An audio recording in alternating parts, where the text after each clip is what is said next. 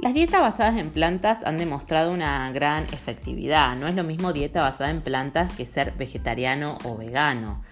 Los patrones alimentarios con esta base incorporan la mayor cantidad de aminoácidos y nutrientes a partir de un alto consumo de frutas, verduras, legumbres, semillas y frutos secos.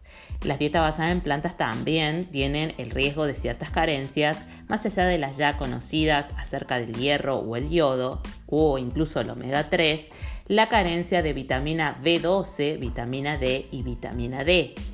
Por eso lo que se aconseja es dosar los niveles de vitamina B12 a través de un análisis bioquímico. Esto es también para el común de las personas que son dietantes y tienden a bajar por debajo de la recomendación o las necesidades, las calorías de su dieta. Entonces, medir tu B12 ver la posibilidad de suplementar, conocer tus valores de vitamina D en obesidad. Más allá de la exposición al sol, se habla de un secuestro de vitamina D en el tejido adiposo, por lo que los eh, valores suelen estar alterados. La vitamina D participa en más de 3.000 reacciones bioquímicas de nuestro cuerpo, por eso es tan importante.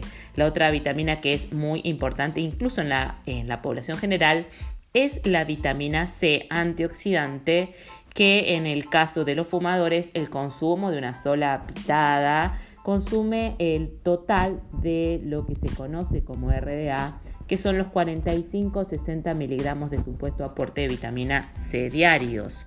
La mejor forma de saber cuánto necesitas es consultar con tu médico, charlar con tu nutricionista, pactar una analítica sanguínea y decidir acerca de qué suplementos vale la pena comprar, qué tipo de alimentación deberíamos eh, llevar adelante. No te olvides que la base de todos estos podcasts son la alimentación. Se está comprobado que con una alimentación acorde a lo que vos necesitas, tanto el perfil de inflamación celular como los eh, requerimientos y las medidas de laboratorio dan perfectos.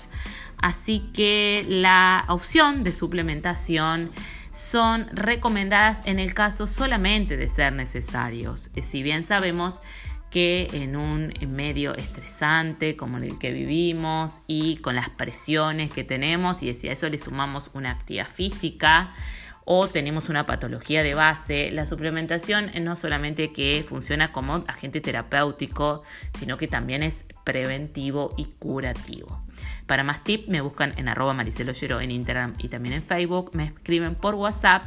Y no se olviden que están disponibles los planes online personalizados individuales con videollamadas cada 10 días para que podamos llevar adelante en medio de este universo online un trato y una dedicación eh, muchísimo más personalizadas y encuadradas, que es lo que nos falta en esta virtualidad sin puertas. Los espero, se comunican conmigo, recomienden este podcast.